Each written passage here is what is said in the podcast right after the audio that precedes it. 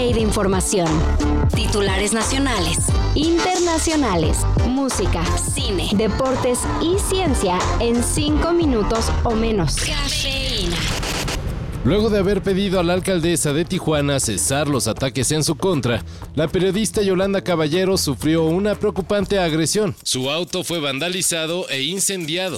Cuando de repente escuchan un estruendo, al momento de salir a ver qué bueno que era lo que sucedía, porque la gente ya gritaba en ese momento, resulta que bueno, pues eh, lo que habían incendiado era el vehículo de Yolanda Caballero. ¿Coincidencia? Bueno, antes del ataque en su contra, Caballero fue acusada directamente por la alcaldesa morenista de haber contratado a una persona para criticar su gestión, algo que, señala la periodista, la criminalizó y dejó en situación vulnerable, cosa que quedó en evidencia con el atentado a su vehículo. Ahora Yolanda Caballero pide por obvias razones que se le brinden los debidos mecanismos de protección. México es uno de los países más peligrosos para ejercer el periodismo y lamentablemente mucho tiene que ver el abuso de poder de funcionarios. El jefe de gobierno de la CDMX propone que la Ciudad de México tenga su propio himno. No, pues sí, para que luego apliquen la del Coque Muñiz y lo canten como se les pegue la gana. Bueno, pero es más, no es una propuesta, es un propósito para los últimos meses de su gestión. Vamos a darle a la Ciudad de México, ahora que tiene esta posibilidad constitucional, un himno. Un himno de la Ciudad de México, señaló Martí Batres. Así que si tienen unos versos o una tonadita en mente, guárdensela un rato porque parece que muy pronto habrá convocatoria para componer el himno chilango. Y las redes sociales fueron saturadas por el bombazo de la temporada. There's been a bit of speculation with regards to your future partner. Where do you think these stories have come from? Uh, well, there's a certain individual in this room that's written uh, at least one of them, but um, but yeah, I, I, don't know. I think maybe with the weekend being cancelled, maybe they just got bored and started to. Lewis Hamilton deja Mercedes y será el nuevo piloto de Ferrari.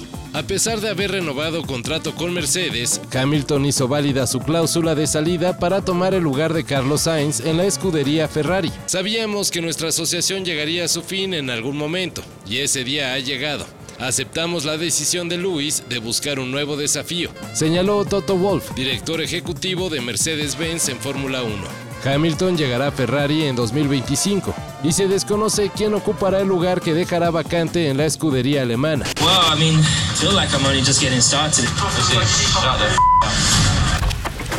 Megamente una de las películas animadas que han sido revaloradas con el tiempo tendrá secuela. Y ahora sí es un hecho. Ayer DreamWorks dio el primer adelanto de Megamind vs. The Doom Syndicate, cinta en la que el otrora villano buscará posicionarse como el nuevo héroe de Metro City. Además de secuela, la cinta animada que cuenta con las voces de Will Ferrell y Tina Fey tendrá su propia serie, Megamind Rules.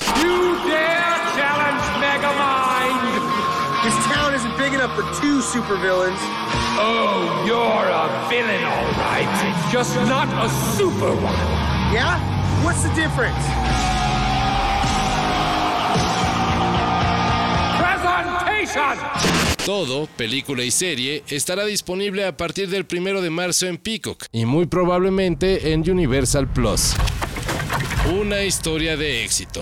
Luego de ser la cábula en redes por proponer una sencilla pero llegadora porra para sus Pumas, un usuario identificado como Don Beto logró que sus rugidos llegaran al Estadio Olímpico Universitario.